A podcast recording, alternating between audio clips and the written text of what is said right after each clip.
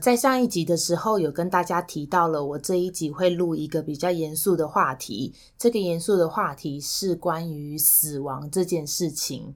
上一集的开头有跟大家说过了，我觉得明天跟意外哪一个先到来，谁也不知道。那就像是二零二零发生的 COVID-19 的事件，还有以及泰鲁格的事件，甚至其实我说真的，泰鲁格这件事件是因为它一次发生，然后获得了大家的关注。但我今天在骑机车的时候呢，我就看到了新北市一到三月车祸的死亡人数是大概四十人，然后我就觉得说，你看，其实这些也都是人祸。每天每天都有好多好多意外在发生，所以你真的千万不要觉得说死亡这件事情离我们很遥远，然后也不要觉得说自己永远不会是那一个人。我觉得华人的世界里面，甚至其他国家可能也没有，大家都没有这样的一堂课，就是你如何面对死亡这件事情。好像大家都还是尽量的避而不谈，但我觉得死亡它就是一件一件。必经的事情，那为什么我们不谈？好，那我今天就要来谈一下，而且并且今天邀请到一位来宾，他就是人现在正在纽西兰的利亚。Hello，大家好。好，为什么今天请到莉亚？就是因为她不久以前，大概约莫就是在一月底的时候，她出了一场车祸，然后她有一个这样子的平时。车是跟小费买的。对不起，哎、欸，我跟你说哦，哎、欸，好的车也是有可能打滑的，好不好？好，那我等一下就让莉亚解释一下她发生这个车祸的经过，因为当时他给我看那个车子的照片的时候。真的是，我跟你讲，真的是他妈的超严重。那个车祸感觉就是他能活着，我觉得还好，他没怎么样。所以我们就让有这个平时经验的莉亚今天来跟我们说说她当时的心情跟整个经过。那我就从那天车祸发生的，就是那一天开始讲起。好。好，就是其实那天是我下班的时候，然后其实那天的车路况是这样，就有点下过雨，地上是有点湿滑的。然后我一直知道那个路段它有在施工，可是因为它之前施工是在前面的路段，然后我发生的车祸那一天，它是它那个路段有移动，就是有往前这样子，所以它有写那个降速的牌子。可是因为之前我都没有看过，是那一天才放在那边，所以我那时候没有注意到。然后应该是说，我车子本身本来就有一点问题，是避震器的问题。你知道，在国外的话，人工都是非常贵，然后每一次修车基本上都是纽币五百、一千起跳。嗯，然后那时候，呃，修车师傅就有跟我讲，我避震器有有一点问题，那这个修车的话，可能要花一千纽币，大概就是约莫台币两万块。所以我就说好，那先不急着修。嗯，那反正那天的状况就是我。我开过那个路段的时候，突然车子打滑，嗯，就是车子打滑，然后我抓住，就是方向盘有点抓不住，然后我觉得，因为其实我觉得这都不是很大问题，其实不是避震器问题，也不是打滑问题，是因为我个人其实上路驾驶的经验其实没有那么多，嗯，所以当我遇到这种状况的时候，我第一时间我不知道怎么去反应，不知道怎么处理，嗯。然后那时候就打滑，然后那时候就已经左右在那晃的时候，我觉得那时候就是我整个人当下急了，然后当下分不清楚到底是刹车还是油门，所以我那时候就做了一个非常错误的决定。我其实原本是想要刹车，就让车速慢下来，可我那时候整个就是左脚右脚就是已经整个人就已经慌了，所以我原本应该要踩刹车。对，我很害怕，因为我从来没有遇过打滑，然后是已经就是、嗯、就是。就是对，很恐怖。然后就后来我就踩踩油门，哇靠，对，然后就踩油门以后，当然是这个就因为就像有人问我说，那你当时发生车祸说你时速多少？其实我觉得我当时时速多少，我第一个我其实不太知道，第二个是我觉得不管我时速当下多少，我后来是全力踩油门。我是整个一脚踩下去那油门，太可怕了。所以我那时候其实就已经，我其实已经打红啊，然后我又一脚踩下那个油门，所以车子是完全失速，嗯、直接就冲撞旁边的护栏，然后把那个围栏，嗯、因为那围栏其实是一个非常简单的围栏，然后冲破围栏，然后刚好围栏旁边它是一个斜坡，一个下坡，然后我是等于是这这个车整个飞进去一个树丛里头，然后当下就是虽然我人在那里，其实我但我不知道到底发生什么事情，因为纽西兰有很多路。是没有路灯的，嗯、所以那时候是一片漆黑。然后我的车子就是在对，就是在树丛里头飞行，然后就啪啪啪啪啪，就很像电影画面里头就那种啪啪啪啪啪啪。然后就是所有东西就是在你眼前就这样穿过这样，然后最后直到我撞上一棵树，车子才停下来。然后那我撞上那一棵树的时候，就是我有看到有冒烟，然后有闻到烧焦的味道。然后当时车子，因为那是一个斜坡，所以我车子没有着地，就是离地面还有一段距离。我是那时候是算是有点爬下来的。然后我记得我当时就是也不知道纽西兰的报警电话，还有那救护车，因为平常很少用到嘛。嗯嗯嗯。然后后来我就打电话问我朋友说是几号，然后他就说一一一，然后我就打了以后呢。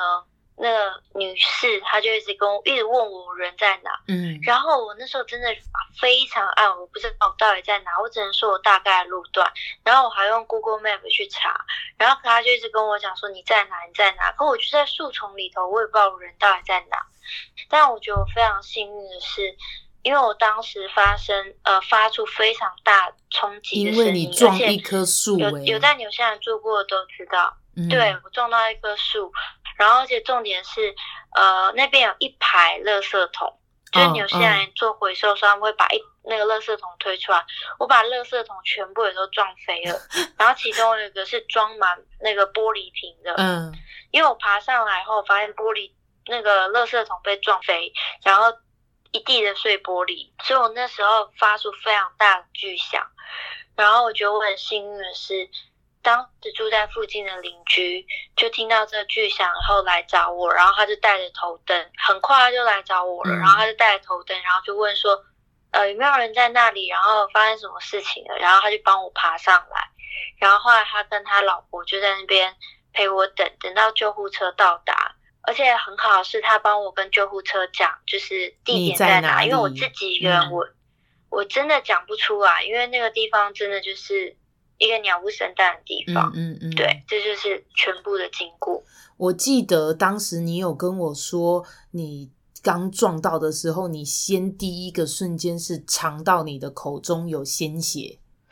然后，对对对然后你说，因为可能那个那个强力冲撞的，你瞬间往前面的那个速度，嗯、然后但是安全带又整个勒住嘛，嗯、所以当然很幸运的是你你有系安全带，你没有往前飞，当然也因此你可能有一种勒到，你说你胸口很痛，对，因为其实我觉得我很幸运的是。嗯当下因为很黑，所以我不知道我车子到底怎么了。但隔天就是在是白天的时候，我回到车祸现场，后来回去看的时候，其实我是车头全毁的。真的，我跟你说。就是我我因为我也持有那台车，嗯、那台车是我当时在纽西兰开了之后，然后我离开前任车主，我离开了之后我卖给利亚这样子。然后它的车头我不敢说非常的长，但是可能你要想想看，引擎就在那边。一般轿车。对，一般轿车、嗯、那一台，呃，好，我们算一百公分好了，等于。你知道那台车利亚去撞到那棵树，我看到的照片是几乎一百公分全部被压进来了，就是已经撞到了，没有，对，已经撞到了，就是雨刷前面就没了，是到这个程度，就是等于是雨刷跟那个前玻璃是已经贴着那个树了，所以前面的那个、嗯、就是引擎盖那个前面车头部分是全部都已经没了，嗯、左右也有一些凹陷，对不对？就是左呃副驾驶座的那个车门是全部都变形的，嗯嗯嗯，就是有双膝淤青。然后我后来有事后去查，就想说车祸发生的时候，其实除非你是很高级的车，如果你是很高级的车的话，通常在膝盖那个地方也会有安全气囊。哦，但如果一般的车的话，通常发生车祸，可能最最常受伤的地方膝盖，因为你你膝盖一定很容易，就第一个直接往前冲，就会冲撞到。还有第二个就是安全气囊，可能如果你有戴眼镜的人，特别你有戴眼镜，它爆出来的时候，安全气囊虽然是要保护你，但是它在爆开的时候，如果你是戴眼镜，它可能整个其实打碎你，你眼镜如果被打碎的话，其实你脸是最容易受伤的，是因为安全气囊受伤。然后还有再来的话就是安全带，因为它突然一时之间把你这样拉住。我其实真的非常幸运，我只有膝盖淤青，然后但是膝盖淤青不太痛，最痛的是我的肋骨，因为我有被那个安全带勒住，然后那个痛是就是呃那一阵子只要躺在床上，每次要起来要翻身，还有笑的时候，就是好会很痛，嗯、然后因为我发生这个车祸嘛。嗯然后大家知道的时候，就会给我拥抱，就是那种哦，还好你没事。嗯、每次抱我就哦，先不要，好痛，就是很痛，真的很痛。可是你没有感受到满满的爱是吗？毕竟你还活着，我觉得很。可是每一次被抱都很痛。好，那我问你哦，到底有没有跑马灯这件事？就是我后来有去查，就是这种事情，我觉得这以我个人的经验而言，我觉得。虽然你人在现场，但是其实我并不清楚到底发生什么事情，因为那个只有可能只有在千分之一秒，所有事情就发生在那一秒之中，嗯、发生的太快，你根本就来不及反应。嗯、然后跑马灯的话，我觉得没有，因为千分之一秒我我还来不及回顾。嗯、然后当下那一瞬间，我只觉得说，这不可能是真的，不可能是我。怎么可能是我？就是怎么可能我我在哪里？就是怎么可能车头全没了嘛？但是我那一阵那那时候我不知道，但闻到烧焦的味道，然后看到烟，那时候我真的觉得说车车子会不会爆炸？然后我觉得发生这件事情以后，你就会开始想说，我把很多事情都当成理所当然，比如说，比如说我这个车祸发生之后，救护车嘛，警车都来。然后他们都跟我讲说，就是 luckily you are still alive。他们说我还活着是一个奇迹，而且我是毫发无伤。对，你是 OK，因为其实没有什么事情，嗯、就是通常这么大的车祸，车头撞没，然后车门整个凹陷不能开，这种东西就是通常就非死即伤。但是我都没有，嗯、我就只有淤青而已。所以他们就说。非常非常非常幸运，然后再包含我之后，我不是有去法庭吗？嗯，因为这个车祸，所以我有去法庭出席。然后当下那时候，呃，算是警方代表律师，你知道他拿了一叠厚厚的档案，我想说，天哪，我档案也也太厚了吧？然后就那那一叠档案全部都是照片，然后他就跟我讲说。我没有，他说我还没时间看你的档案，我也是现在才看到。他说我先翻一下，就他翻一下以后，他就看一下档案，再看一下我，看一下档案，再看一下我。他说：“哇，这么严重的车祸，你现在还好吗？” 我说：“还好。”他说：“你没事吗？”我说：“对，我没事。”他说：“那你真的很幸运哦。”就那照片也看得出来，就是非常。非常严重，我知道。好，因为我跟你，我现在想要跟我的听众讲说，如果你想要看看莉亚当时车祸的那个车子的照片的话，我记得我其实是有。发文在薛协志说故事的，大约也就是一月底的那个时候，一月底二月初。所以，如果你是听到这边，你想要看一下那个照片的话，你可以到薛协志说故事的那个页面去看一下莉亚当时的那个车子的状态。所以你就会知道说，其实她这样真的蛮幸运。可是我其实，在邀请莉亚来上这一集谈论这个我们与死亡的距离这件事情的时候呢，我也有跟他。讲讲过一件事情，我就说，我就说，你的感觉是什么？你是觉得哇，我还很幸运的活在这个世界上，还是你觉得他妈的我怎么那么衰，遇到这种事情？就像我跟我当初跟莉亚讨论的时候，我是想说，哇，我如果是像泰鲁格号这样子的一个幸存者，我到底应该抱持着的心态是说。到底为什么是我上了这辆列车？那我现在还活着，我是幸运还是还是我是不幸？这件事情我就问了莉亚，然后我也想让你们听听她的答案。哎，我可以顺便替我自己频道打广告嘛，因为这个车祸的事情，我也有放到我 YouTube YouTube 的频道，大家可以搜寻利亚空格 in 空格 NG 利亚 in NG。就因为后来车祸这个事情，我有上法院，然后我想说我人生第一次上法院，希望也是最后一次啦。既然不是在台湾，是在纽西兰，然后反正就跟这个车祸有关的。嗯，然后。对，我之前有跟小佩聊到这件事情，我自己的结论，我是觉得我是很幸运的。我觉得这对我来讲是一个 wake up call，就是我有一些朋友，我我觉得听大家的反应也非常的特别，就是大家知道我出车祸以后，如果是台湾人，反应可能就是啊，这一定要点那个平安灯 啊，你是不是属？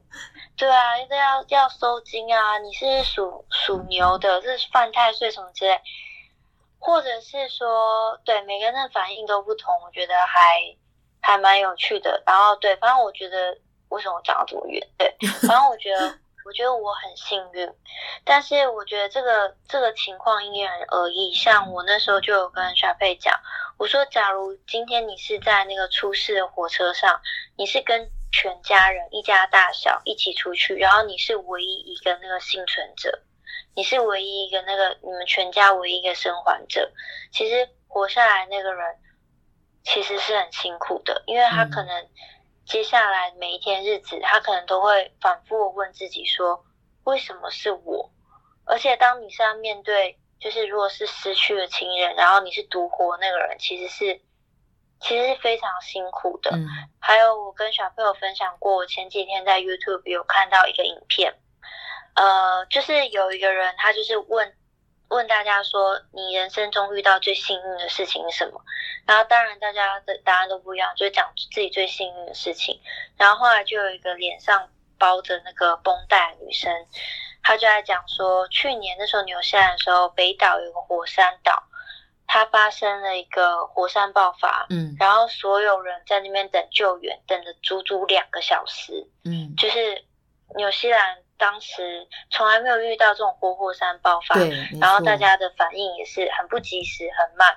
这个女生她就是她到现在已经过一年了，她还是有穿那种像压力绷带那种，全身都要包很紧，嗯，虽然就在画面里头，她就露出眼睛跟嘴巴，她说：“我觉得我自己很幸运。”但是我也常常想，为什么是我？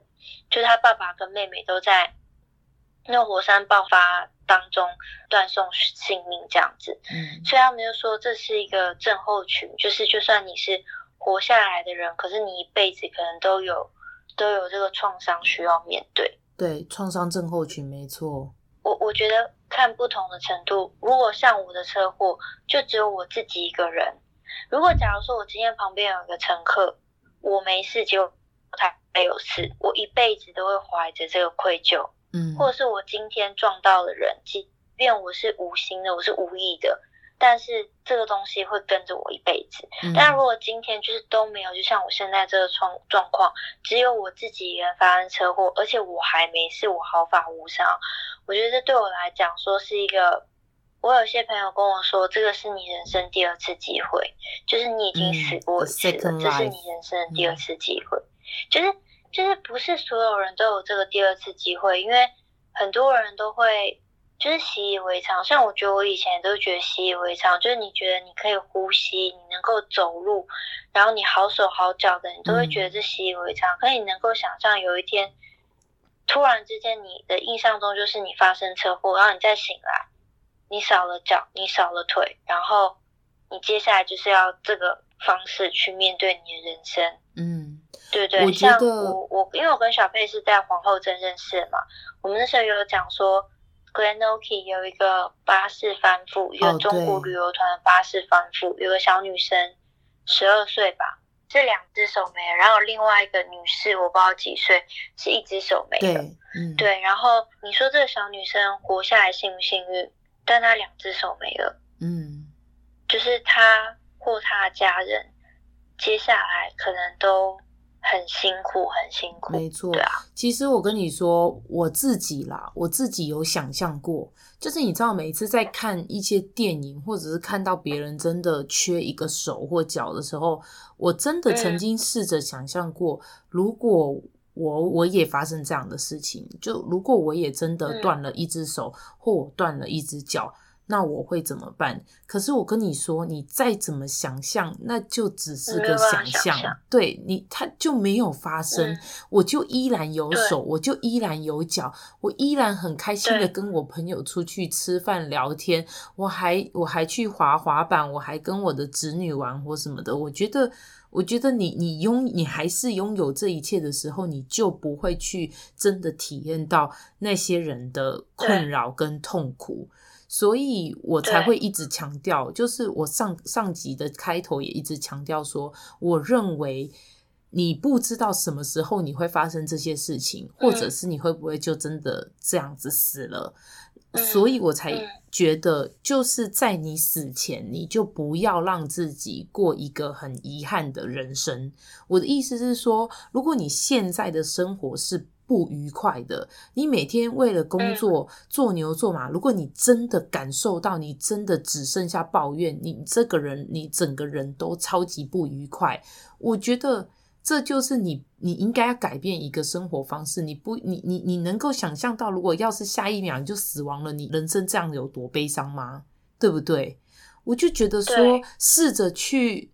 试着去做你想做的事情，或者至少让自己过一个开心的人生、快乐的人生。我祝大家都不要发生任何事情。但无论如何，你老了，你就还是会死，你还是得要面临死亡这件事情。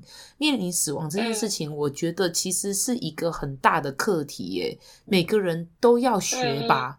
就如同我刚刚说过，我也想象过，要是我的。我的父母呃走了，因为我我觉得我跟我我家人的感情还算不错啦，不到说非常超级好，但是我觉得算不错。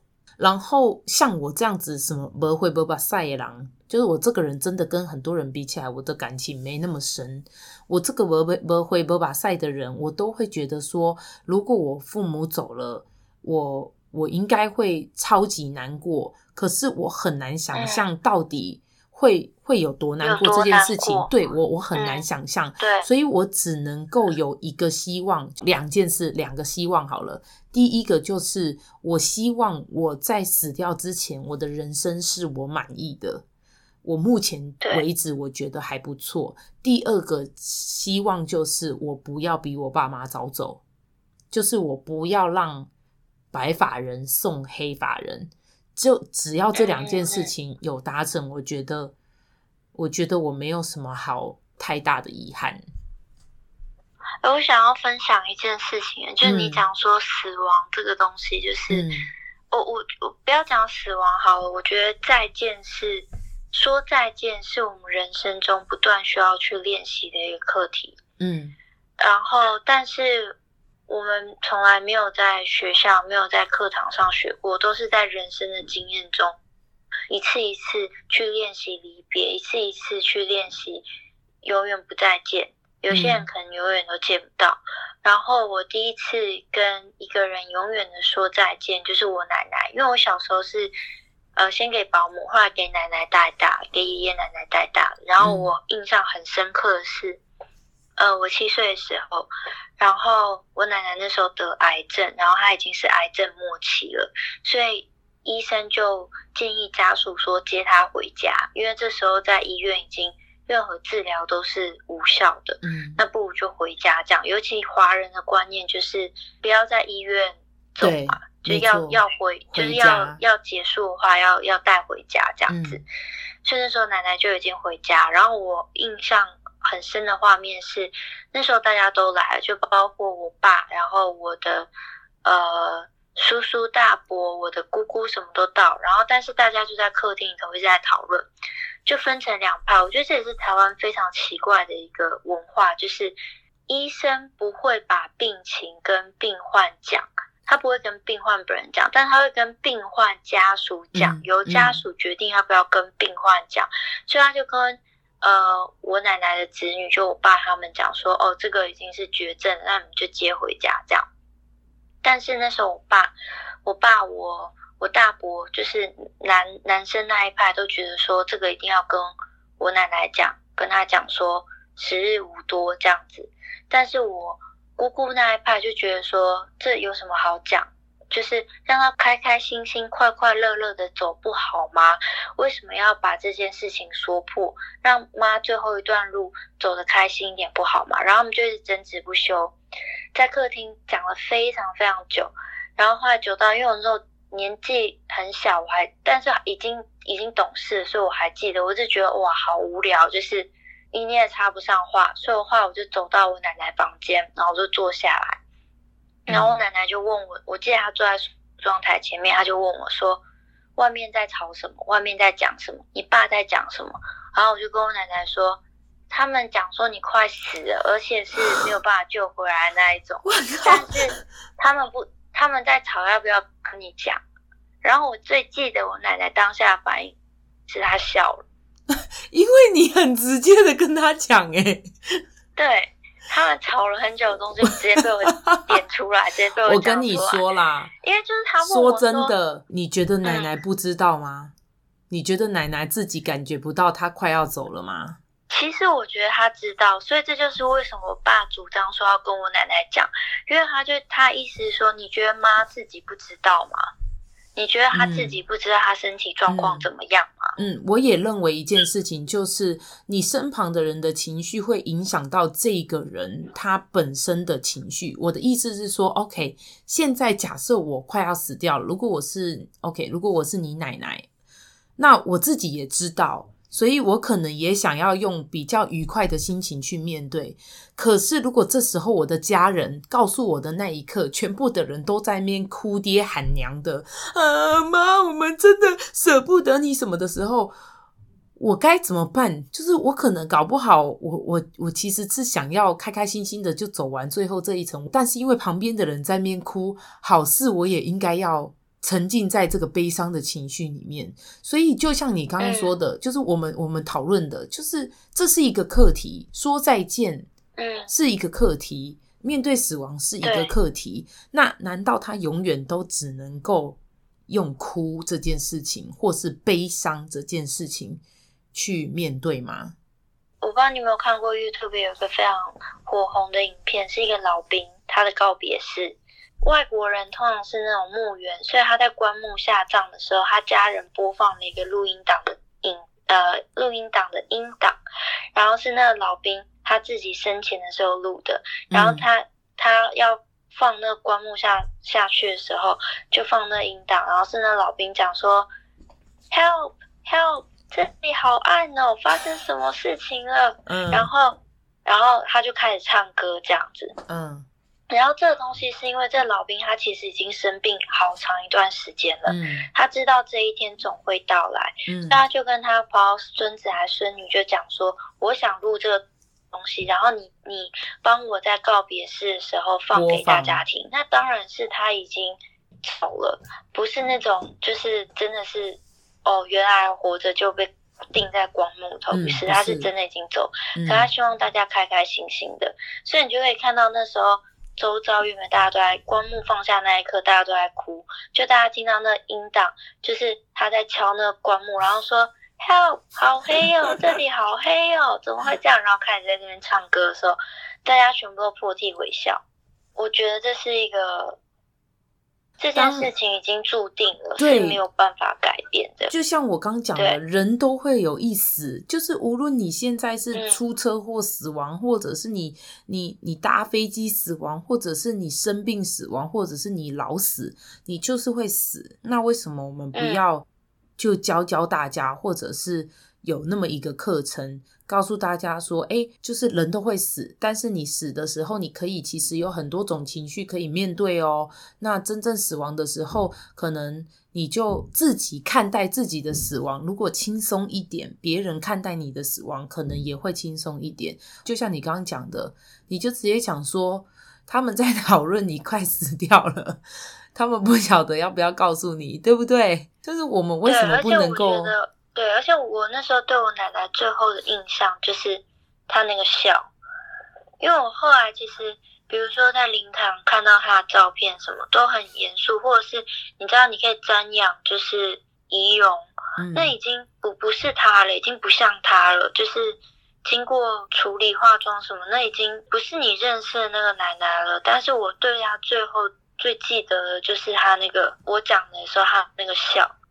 我我其实前阵子有看一部影片，它其实在电影，它其实就在讲这个，她是一个华裔的女导演，然后她在美国拍的，她也是以她奶奶为主题，就是她奶奶得了绝症，然后她全家人都瞒着奶奶，然后只有她自己，因为她在美国出生长大，所以她就觉得说，病人有知的权利。然后为什么不告诉他？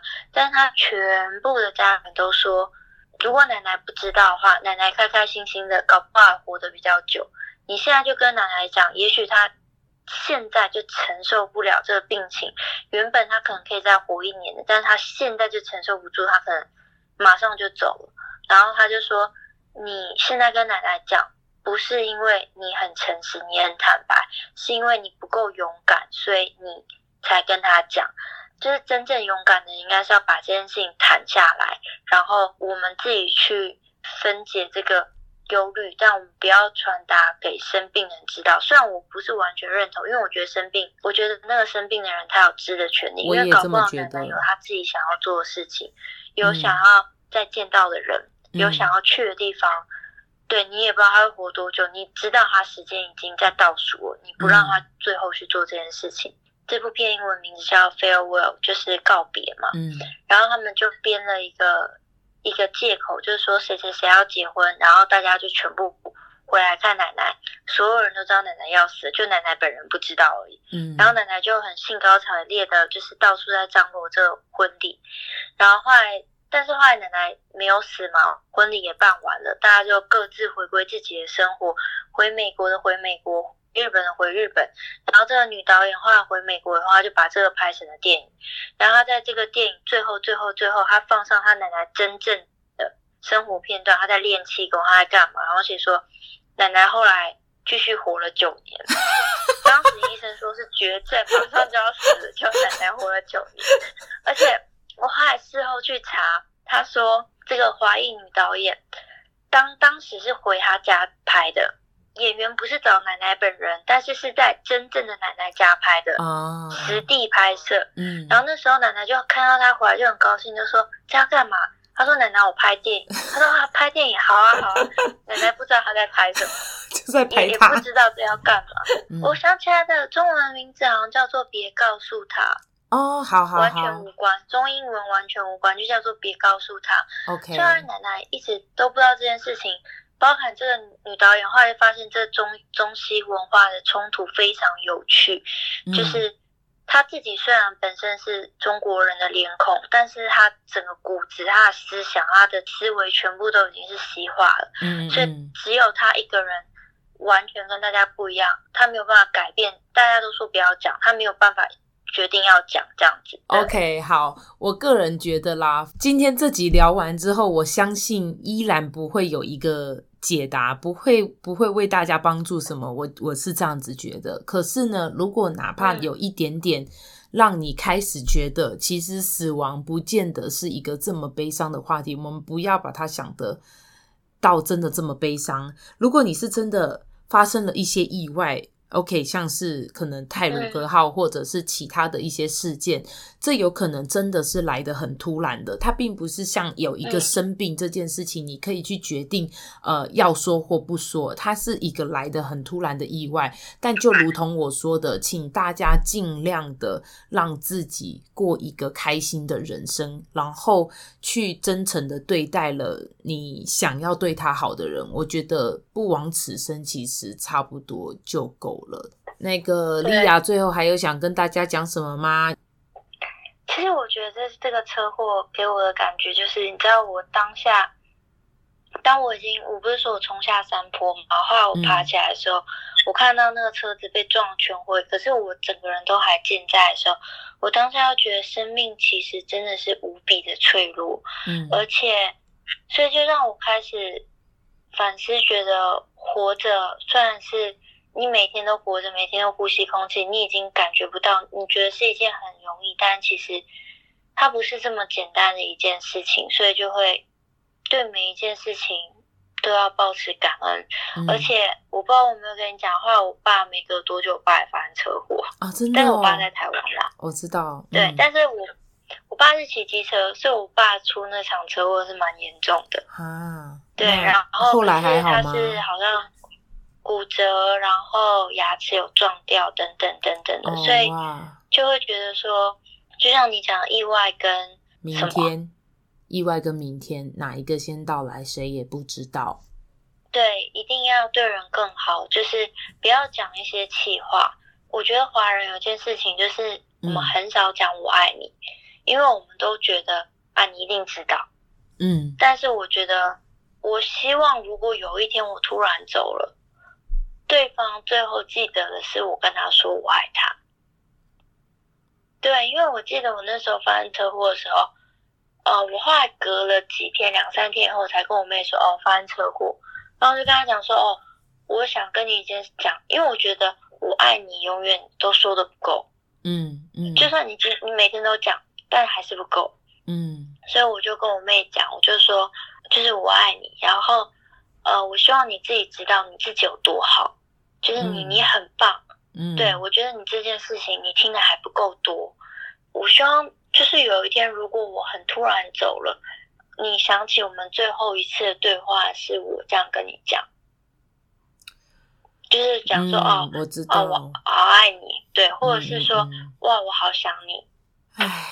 好哦，我觉得这句话真的是非常棒。你这样一讲，我也应该要来对多多跟我的家人说。那既然要做 ending 了，就要跟莉亚说 “我爱你 ”，给给一个搞笑 ending。我爱你。好了好了，爱你爱你哦。那要不要跟听众说拜拜了？好，大家拜拜。希望大家开开心心的，然后跟身边所有。重要的人讲我爱你。